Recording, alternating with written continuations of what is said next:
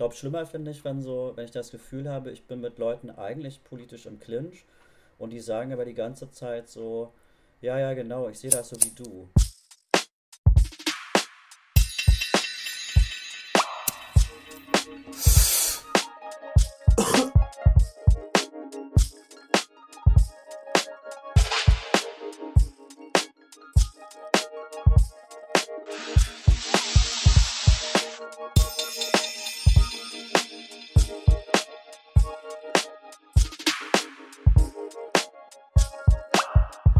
Eine Tüte Bagels mit Tiki Royal.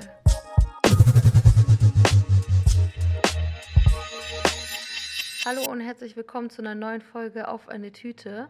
Dieses Mal wieder im Lockdown und zwar dieses Mal an der anderen, am anderen Ende der Leitung Tüke Royal. Tüke ist Schauspieler, Autor und Filmemacher. Wäre nicht der Lockdown gewesen, hätte ich gesagt, geht jetzt ins Kino und schaut seinen Film Neubau an. Ich habe schon, ich, ich hatte schon das Privileg, mir den Film anzugucken und kann ihn euch nur wärmstens empfehlen. Jetzt ist der neue Starttermin voraussichtlich am 17. Dezember oder halt so schnell es dann geht. Genau, aber erstmal grüße ich dich, Tüke. Schön, dass du hier bist. Ja, danke, Hengami, für die Einladung. Grüße dich auch. Ja, wie geht's dir? Wie ist also für die Leute, wir nehmen am, äh, wir nehmen gerade Anfang November auf, quasi Lockdown Light erste Woche. Richtig. Noch ist alles light, ja. Ja, mir geht's äh, ziemlich gut, trotz ähm, verschobenem Kinostart, weil ich gerade erfahren habe, dass ich den äh, Braunschweiger Filmpreis als Nachwuchsschauspieler bekommen habe. Absolut das heftig. Gerade ganz frisch. Glückwunsch, richtig ja, nice. Danke. Verdienterweise. Ja. Aber wie ist es dann mit der so Übergabe und so? Dann macht ihr dann so ein Videoding? Ja, genau. Das habe ich jetzt gerade. Äh, Johannes hat mir gerade so einen Screenshot geschickt von mhm. seiner E-Mail, mhm. dass ich äh, da jetzt gebeten werde, schnell noch so ein Video ähm, bis Ende der Woche zu machen und dir zu schicken. Mich da virtuell zu freuen. Richtig genau. nice.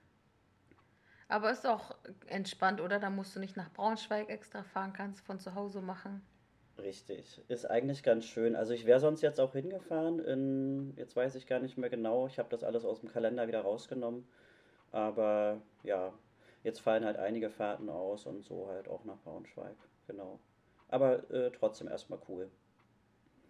Ja, ich freue mich voll. Ich habe ähm, mir letzte Woche den Film angeschaut und Fand den aus verschiedenen Gründen voll schön. Erstmal, weil der Film schön ist, aber auch, weil ich dann im Abspann ein paar Namen von befreundeten Leuten so gesehen habe, die mit in der Uckermark waren und so. Wie war das da in der Uckermark? Habt ihr also so als queeres Filmteam eigentlich so, ihr habt, ihr habt ja auch viel draußen gemacht. Wurdet ja. ihr da in Ruhe gelassen oder gab es auch irgendwie ich sag mal, Zusammenstöße. Ich frage deshalb, weil ich mal selber bei einem queeren Filmprojekt mitgemacht äh, habe, wo wir auch überwiegend queere und trans Leute waren. Das war hier in Berlin und wir hatten eigentlich fast gar keinen Drehtag draußen, wo wir nicht harassed wurden. Oh, wow. Aber Berlin ja, ist auch ein bisschen mehr crowded als Uckermark, deswegen. Ja, ja, wahrscheinlich. Ja, wir hatten also, es ist uns am Kolonnentag tatsächlich passiert. Leider, leider, leider. Da waren wir auch, oder da muss ich sagen, das habe ich auch, ähm, da war ich auch ein bisschen naiv, weil ich so als ähm, weißer Ossi irgendwie dachte, ich, ich kenne mich auch einigermaßen aus mit diesen äh, ruppigen Codes da und äh, schaffe das halt nötigenfalls, das irgendwie auf meine Kappe zu nehmen. Da habe ich aber nicht dran gedacht, dass ähm, dass das ähm, für andere vielleicht, äh, die da teilnehmen, noch gar nicht erkennbar ist, dass, äh, dass äh, ich da die Verantwortung übernehmen möchte.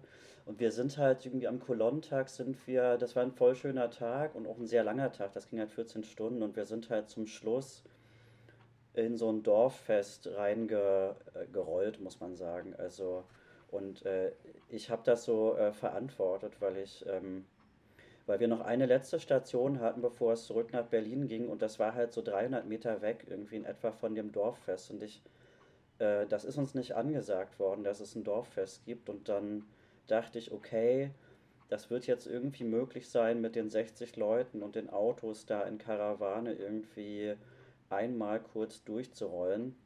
Und leider ist das ähm, gescheitert, weil dann sofort irgendwie ja, weiß ich nicht, so weiße Männer, keine Ahnung, um die 50 in karierten kurzen Hemden irgendwie aufs Auto zugestürmt sind und äh, das irgendwie verhindern wollten. Und ich dachte halt die ganze Zeit noch, na gut, okay, das ist jetzt irgendwie alles ziemlich nervig, aber ich werde mich mal unterwerfen und dann klappt das vielleicht.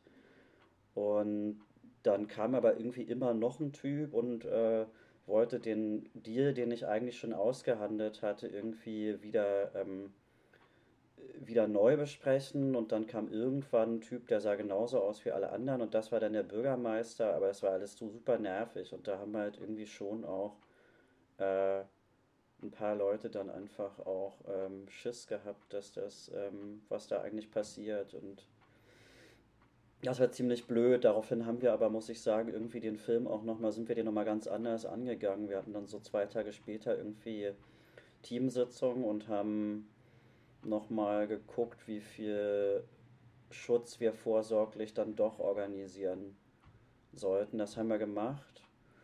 Und da, wo das passiert ist, das war so ein bisschen, das war nicht mehr ganz Uckermark. Das war schon auch ein Teil, muss ich sagen, wo wir uns weniger auskannten, auch weniger äh, verwickelt waren. Und in der Uckermark selbst, da wo wir gedreht haben, war eigentlich alles, ähm, alles cool, weil wir mit den, äh, weil wir Drehgenehmigungen von den Gemeinden hatten und da hing das irgendwie auch schon lange aus und, und eigentlich auch ähm, genau da in Kontakt waren mit Vereinen und so weiter und so fort. Und das war dann eigentlich easy, aber äh, war auf jeden Fall eine Lektion. Mhm. Aber gut, ja. dass nichts Schlimmeres passiert ist, so. Ja. Ja, nee, ist nichts Schlimmeres passiert, aber es hat auf jeden Fall so äh, fiese Erlebnisse von Leuten halt so getriggert und das war schon, war schon blöd genug, glaube ich, zu verstehen, dass ich das äh, einfach, äh, ja, ich hatte das nicht auf dem Schirm. Okay. Oder, ja, genau. Aber wird äh, alles anders gemacht zukünftig. Mhm. Genau. Nee, sonst war das eigentlich gut. Wir hatten da auch, also das war ja irgendwie bei Gerswalde und dann hatten wir auch so eine Drehwohnung ähm, da in so einem Neubaublock. Ähm, und äh, der Verein, der da äh, wohnt, die wohnen da auch äh, privat mit ihren Kids und so weiter und so fort. Und mit denen war eigentlich alles, da ging es eigentlich immer nur darum, sich an den Drehplan zu halten und zu sagen, okay, wenn wir auf dem Dach drehen, sowieso von der Produktionsfirma aus, dann gehen halt irgendwie immer nur die Leute auf Set, die äh, dran sind und der Rest wird irgendwie angeleint und so weiter und so fort, also mit Bergsteigerausrüstung mhm. hoch und Genau. Es gab so ein paar Szenen, wo, wo wir irgendwie so ein, so ein Close Set hatten und irgendwie auch, also auch die Szenen, wo es dann irgendwie, wo so Sexualität mehr eine Rolle gespielt hat, war mhm. irgendwie auch klar, dass ähm, das ist jetzt hier nicht das Event, wo sich das ganze Team irgendwie mit einem Kaffeebecher versammelt. Ja, wie war das für war das war der erste Film, in dem du selber auch mitgespielt hast? Ja, genau. Genau, davor habe ich eigentlich nur die Musikvideos äh, für die Boyband irgendwie gemacht, aber so Film, Spielfilm eigentlich noch gar nicht. Ja, das war cool. Das ist eigentlich ein ziemlicher, ziemlicher Rausch äh, gewesen. Also mir hat das super gut gefallen und soll eigentlich auch nicht das letzte Mal gewesen sein. Das hoffe ich auch. Ja. Ja, die. Das freut mich. Ähm, die erste Frage, die ich immer allen Leuten stelle, die bei mir zu Gast ja. sind, ist What's in your bag? Jetzt sitzt du natürlich zu Hause und hast wahrscheinlich ja. gar keine Tasche dabei, wobei ich weiß nicht, ob du so der Typ bist, der sich so eine Schultertasche für drin umhängt. Aber wenn du normalerweise ja. unterwegs bist, was würdest du in deiner Tasche haben? Normalerweise würde ich immer in meiner Tasche haben, ähm, also Zigaretten, Geld, mein Schlüssel sowieso, ein Notizbuch, ähm, Telefon, Kaugummis habe ich immer dabei, äh, Taschentücher. Nach Taschentüchern wäre ich auch viel gefragt von anderen. genau, jetzt äh, habe ich äh, gerade Desinfektionsmittel immer noch dabei. Ja, genau, das sind eigentlich so die Standards, so Maske. Ja, und ähm, für heute habe ich uns zwei Bagels mitgebracht. Was sind das für Bagels? Ja, jetzt kannst du ja einen aussuchen. Der eine ist äh, Mohn und der andere ist so ein äh, Tomatenbagel. Oh, wow. Mhm. Äh, beide richtig nice. Ich liebe Bagel sowieso voll. Aber ich ja. habe jetzt seit ein paar Monaten eine Glutenunverträglichkeit und muss mal jetzt anfangen, ah. mir glutenfreie Bagel zu suchen. Aber da unser ah. Treffen ja nur virtuell ist, kann ich auch so tun, als würden wir Bagel essen. ja. Ja, ich werde dich hier nicht in, äh, in Schwierigkeiten bringen. Danke. Mhm. Ähm, wofür man auch keine Tasche braucht, egal ob man ähm, zu Hause oder draußen ist, ist die Kategorie Emotional Baggage. Was schleppst du gerade so mit dir rum? Oh. Ja, gute Frage. Also, mh, mm, ja, schon.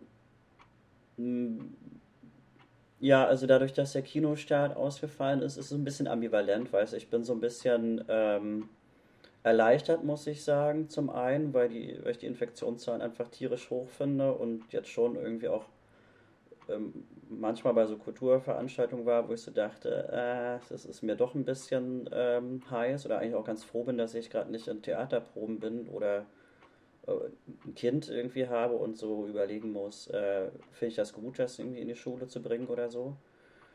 Und, und auf der anderen Seite war ich jetzt schon irgendwie auch, ähm, habe ich so einen Lockdown irgendwie auch befürchtet, dass es halt sich mit dem Kinostart einfach dann so beißt und das, jetzt war ich da irgendwie erstmal ganz äh, entspannt und habe dann irgendwie aber abends dann trotzdem gedacht, ja, warte mal, willst du nicht vielleicht trotzdem auch noch traurig sein deswegen? Und dann habe ich mit einer Tafel Schokolade aufs, auf die Couch geknallt und dachte, ja, eigentlich, eigentlich bin ich auch ein bisschen traurig deswegen. Aber ja, genau.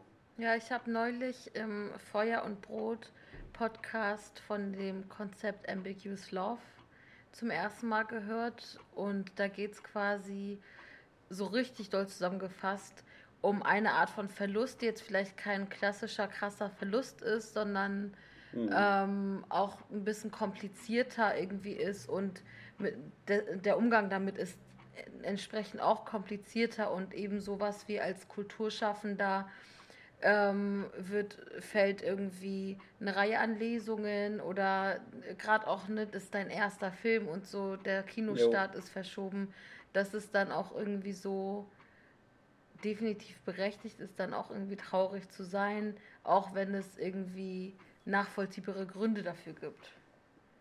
Ja. Ja. Das spricht das ganz gut aus. Ja, ja. Ja, ja, klar.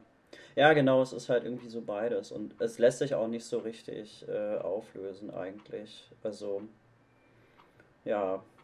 Andersrum muss ich sagen, äh, ist das schon auch so ein Moment, wo ich so wertschätzen kann, äh, wie gut es mir eigentlich auch geht. Also ich muss mir einfach auch um viele Sachen keine Platte machen oder klar irgendwie auch dafür sorgen, dass ich irgendwie äh, äh psychisch irgendwie über die Runden komme oder irgendwie mit dem Winter und, und, und der Dunkelheit irgendwie so umgehen kann. Aber andersrum muss ich sagen, so, ey, ich wohne hier in meiner Wohnung, ich habe es hier warm, der Kühlschrank ist voll und ich bin nicht äh, in einem matschigen Lager, was vor kurzem abgebrannt und wieder aufgebaut worden ist und so weiter und so fort. Ne? Also eigentlich äh, habe ich es auch super gut. Bleiben wir bei den guten Sachen. Und zwar ist die ja. nächste Kategorie die It-Bag. Wen oder was feierst du gerade? Ähm, ich habe mir gerade äh, die neue Platte von äh, Stella Sommer schicken lassen, also auf LP. Ich höre eigentlich ziemlich gerne auch äh, Schallplatten Und die ähm, höre ich gerade hoch und runter und genau, dann habe ich so ein paar Favorite Songs irgendwie, wo die Nadel dann irgendwie immer noch mal drauf muss, bevor ich aus dem Haus gehe oder so. Ja, genau, die Platte finde ich total toll. Nice. Mhm. Was waren dieses Jahr so die Platten, die dich so am meisten begleitet haben? Ähm, ja, dann tatsächlich von Hans Unstern, äh, auch ein guter Freund von mir ist. Genau, der hat ähm, jetzt nach äh, sieben Jahren seine Platte äh, rausgebracht und die finde ich auch unfassbar gut. Ähm, ja, der konnte die leider jetzt noch nicht so richtig äh, konzertmäßig releasen. Aber okay, wir bleiben bei den guten Sachen. Die Platte ist total toll, weil der hat, äh, der hat das irgendwie jetzt in den letzten sieben Jahren ist der so von Gitarre auf äh, Harfe äh, rüberge, äh, rübergewandert so und ähm, was halt heißt so Harfe lernen und Harfe bauen und ich habe irgendwie in den sieben Jahren so super viele Harfen-Prototypen irgendwie immer im, im Proberaumkeller gesehen und jetzt gibt es halt ähm, diese sehr, sehr schöne große Holzharfe. Und, ähm, und es gibt so viele, also die er mit Simon Bauer gemacht, gebaut hat. Und, äh, und es gibt so Metallhafen, die da sind so programmierte äh, Computer-Hubmagneten drauf und äh, die machen so Beats. Und das ist schon ziemlich geil, weil weil die Frage ja eigentlich, also jetzt denkt man so Hafer, es müsste jetzt irgendwie sehr, sehr ähm, ähm, retro irgendwie klingen oder keine Ahnung, so, na gut, äh, Joanna Newsom oder sowas, aber ähm, das ist eigentlich eine ziemlich geile, geile Popplatte. Also eigentlich was, wo ich so denke, oh, unabhängig so von der Deutschsprachigkeit müsste das eigentlich in USA auch in so Hip-Hop äh, Musikkreisen eigentlich, eigentlich ziemlich beliebt sein. Ja, ich finde die super und äh, das ist so eine Platte, zu der ich echt auch gerne tanze.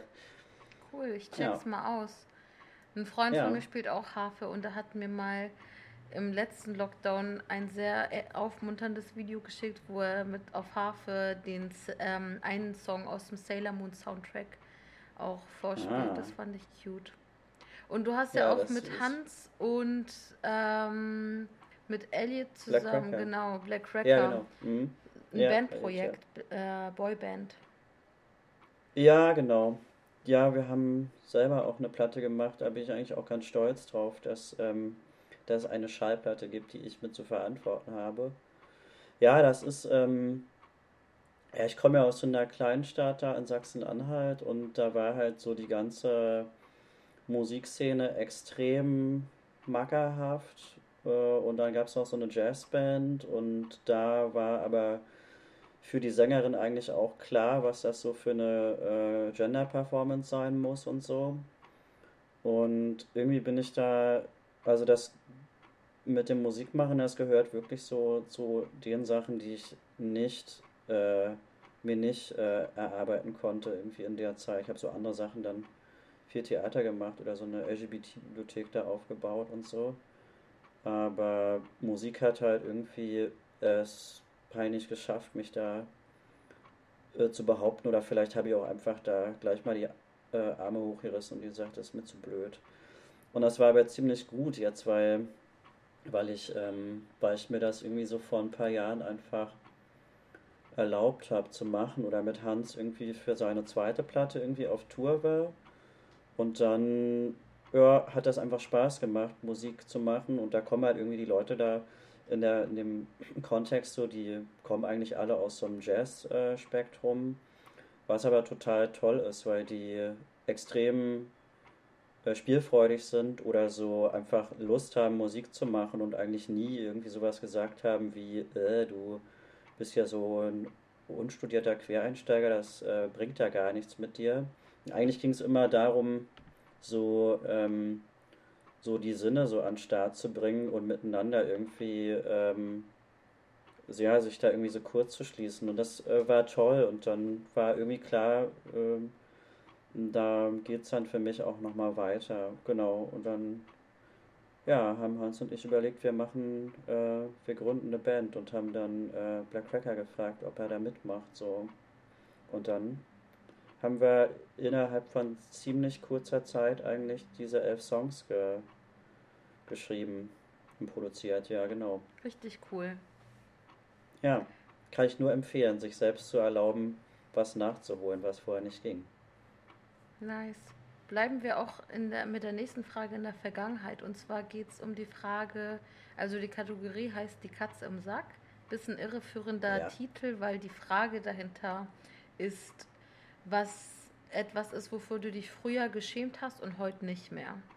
Ja, das ist eigentlich so, das hat irgendwie so mit so Geschlechterrollen eigentlich zu tun. Ich habe mich so früher ähm, ähm, dafür geschämt ähm, oder bin da auch so gedisst worden, irgendwie auch so ein bisschen analytisch drauf zu sein und, äh, und das ähm, ja, dafür habe ich eigentlich äh, öfter mal so ein bisschen äh, was abgekriegt. Und mir war das dann selber so ein bisschen unangenehm, weil ich so dachte, äh, dann ist das irgendwie, ähm, vielleicht bin ich zu verkopft oder irgendwie sowas. Und das hat eigentlich so eine ganze Weile gebraucht, um irgendwie so festzustellen, ähm, ja, weiß ich nicht, was das mein Humor da irgendwie aber auch so ein bisschen angesiedelt ist. Oder dass das eigentlich, dass ich eigentlich selber irgendwie immer merke, wenn so ein Flow gibt, dann gibt es eigentlich für mich jetzt in meiner Selbstwahrnehmung keine Eigenschaft, die, die ich so doof finde. Aber es ist eigentlich eher so eine Frage der,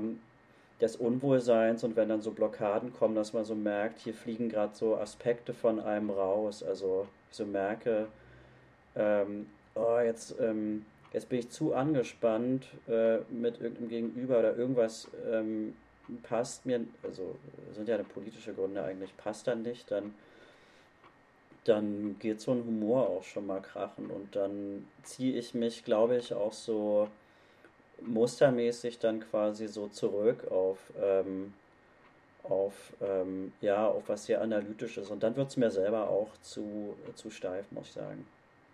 Bist du jemand, der, ähm, wenn sozusagen du merkst, okay, das Gegenüber ist politisch nicht auf deiner Wellenlänge, dass du dann auch nicht drüber lachen kannst? Och, das kommt drauf an. Also ich meine, es gibt, glaube ich, so ein paar äh, Sachen, die sind richtig außerhalb des äh, Referenzrahmens, würde ich mal sagen. Also ja, über äh, Ausgrenzung, äh, Hass, Verachtung, Rassismus, also werde ich, äh, glaube ich, äh, nie lachen können. Und daran würde ich jetzt auch nichts ändern wollen. Ähm, kann da, glaube ich, doch, ich glaube, ich kann schon auch äh, darüber lachen, wenn Leute auch andere Ansichten haben. Also in einem gewissen Spektrum, sage ich mhm. jetzt mal, wo es nicht menschenverachtend wird. Ähm, weil manchmal finde ich das auch witzig, wenn man irgendwie immer wieder irgendwie so aufeinander knallt und so merkt, ach scheiße, ist der Punkt, da gehst du immer da lang und ich gehe immer da lang und daran hat sich immer noch nichts geändert. So. Und wenn man da drüber lachen kann und irgendwie so aber einen respektvollen Umgang miteinander hat, dann stört mich das erstmal nicht oder ist auch nichts, äh, wo ich so von vornherein denke, irgendwie so eine Person büßt da für mich irgendwie so Intrig in, äh, Integrität ein mhm. oder sowas. Also ist mir manchmal, muss ich sagen, sogar lieber, wenn eine Person irgendwie so auch offen eine strittige Meinung äh, oder äh, hat oder es dann so eine Kontroverse gibt, als ähm, glaube, schlimmer finde ich, wenn so, wenn ich das Gefühl habe, ich bin mit Leuten eigentlich politisch im Clinch und die sagen aber die ganze Zeit so, ja, ja, genau, ich sehe das so wie du. Mhm. Ich bin da ganz deiner Meinung und ich so denke, äh, das haut aber nicht hin, weil ich wollte dir gerade irgendwie eine Föhnfrisur verpassen. So. Mhm. Das finde ich schlimmer, weil dann kriege ich diese Distanz, die es eigentlich ja zwischen äh, uns gibt, die kriege ich irgendwie dann echt nicht hergestellt oder auf die möchte ich dann eigentlich bestehen. Mhm. Ja, kann ich nachvollziehen auf jeden Fall. Hm. Mm, die nächste Kategorie heißt eingetütet und da geht es um die Frage, worauf du stolz bist. Also kann eine Eigenschaft oder eine Leistung sein, die du mal erbracht hast, was du dir aber nicht auf den Lebenslauf schreiben kannst. Also sowas wie ich habe in Braunschweig einen Preis gewonnen, geht nicht und naja. ja. Nee, das schreibt man ja immer rein in seiner hm. in seine CV. Ähm, ich bin tatsächlich stolz äh, darauf, dass ich da in Quedlinburg, also in der Kleinstadt, aus der ich komme, ähm, da mit 16 so eine LGBT-Bibliothek aufgebaut habe. Und ähm, das ist jetzt was, das, ähm, das spielt jetzt für meinen beruflichen Kontext eigentlich keine große Rolle oder damit äh, gehe ich ja nicht zu einem Casting. Das äh, würde wahrscheinlich die Chancen auch nicht unbedingt steigern. So. Aber das finde ich eigentlich nach wie vor, ich glaube, ich finde das so mit, mit äh, zunehmendem Abstand eigentlich immer cooler, dass ich das gemacht habe und äh, weiß eigentlich auch gar nicht mehr so richtig, wie ich das eigentlich zustande gebracht habe, weil ich meine, da war ich ähm, 16 und es gab halt so den Infoladen da im Kulturzentrum und äh, wir haben da so unsere äh, ja, antifaschistische Arbeit und antirassistische Arbeit gemacht und dann ähm, ja, erschien mir das eigentlich ziemlich notwendig, auch noch eine andere Sparte aufzumachen. Dann habe ich mit der AIDS-Hilfe aus der benachbarten Stadt Halberstadt dann äh, so Beratungsstunden angeboten und ähm, man muss jetzt ehrlicherweise sagen, die sind sehr, sehr schlecht bis gar nicht besucht gewesen, weil äh, das äh, möglicherweise zu dem Zeitpunkt nicht so viele Queers irgendwie gab oder denen das, ähm, das war halt alles noch äh, viel analoger, ne? denen war das, glaube ich, auch dann irgendwie voll zu peinlich, irgendwie da äh, dieses gläserne Treppenhaus irgendwie hochzulaufen und alle wussten irgendwie, dann hätten gewusst irgendwie, ah, dann äh, geht die Person da jetzt in die Bibliothek, na, da weiß ja Bescheid irgendwie. Und ähm, also so ist das schon auch erstmal gekommen, dass ich da viel ja, ist aber egal. Ich habe trotzdem extrem auch viel für mich gemacht und die Bibliothek ähm, gibt es noch und das Angebot stand und ähm, ja, war trotzdem einfach gut, das zu machen. Und ja, das finde ich eigentlich cool von mir. Was waren die drei Werke, die dir am wichtigsten waren, dass sie in dieser Bibliothek auftauchen? Jo, das waren, das kann ich ganz schnell sagen, das war äh, von äh, Leslie Feinberg Stonebutch Blues, was ich so äh, mit eines der besten Bücher äh, ever finde. Und das war, ähm, ich habe das jetzt diesen Sommer mal auf Englisch gelesen, das war halt damals noch in der deutschen Übersetzung. Jetzt heißt der Titel glücklicherweise im Deutschen auch Stonebutch Blues. Der hieß damals noch Träumen in erwachenden Morgen, was so äh, echt äh, eine schlimme, seichte, äh, schlimmes, seichtes Zitat irgendwie aus dem Brief ist. Ja, das war wichtig. Dann hatte ich die, ähm, die ganzen äh, Die-Comics von Alison Bechtel, die mussten auch äh, unbedingt äh, vollständig da rein. Und äh, das äh, SM-Handbuch äh, war mir auch wichtig zu besorgen. ja, das war Das ist gut. eine gute Auswahl. Ein Roman, Comics und ja. ein Ratgeber. Ja, genau. Wir kommen nämlich auch schon zu unserer letzten Kategorie, die Schultüte. Was würdest du Leuten gern mit auf den Weg geben? Also du kannst es dir wie so eine, wie so eine ganz abstrakte Goodiebag vorstellen. Da kann vieles rein. Du kannst auch die drei erwähnten Werke zum Beispiel reinwerfen oder was ganz anderes. Ein Ratschlag, ein Song, ein Zitat, eine Milchschnitte, ein Bagel. Ja, ja. Ja, ich würde wahrscheinlich... Mh, hm, einen Brief reinpacken, in dem